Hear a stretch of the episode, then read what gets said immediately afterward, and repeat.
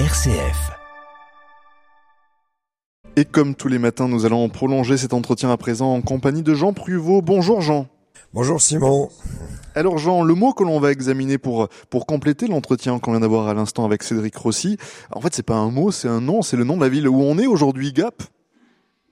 Eh ben oui, alors pour ce vendredi, nous racontons comme d'habitude l'histoire d'un mot, mais c'est un mot qu'on trouve après les pages roses du Petit Larousse, hein, dans la partie consacrée au nom propre, avec cette ville euh, caractérisée par trois petites lettres, G, A, P, et ville d'une grande renommée.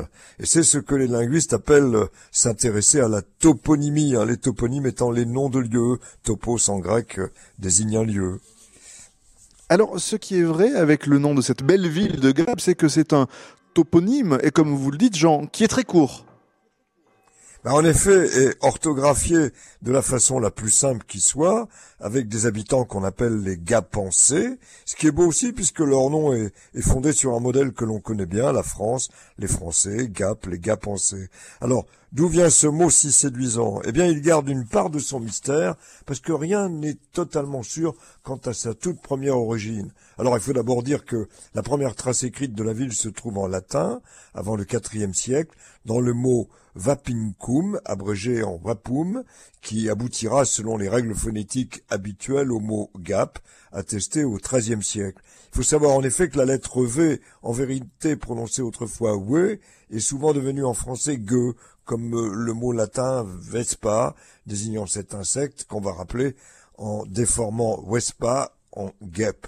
Alors c'est un réflexe linguistique qui vient du gothique, langue germanique, où beaucoup de mots en gueux, d'abord écrits ve ou w, vont se prononcer gueux, comme le mot germanique vert, hein, donné euh, en français avec guerre. Alors pour revenir à Vapum, devenu Guapum puis Gap, il est très possible que ce soit un nom de personne désignant d'abord le domaine de Vapius, mais il y a aussi euh, le mot Vepo, mot gaulois qui signifiait voix, VOX, et alors on aurait une origine encore plus ancienne, reliée même à l'indo-européen, qui a donc précédé le latin et la nourrit, où on retrouve une racine vec désignant la voix.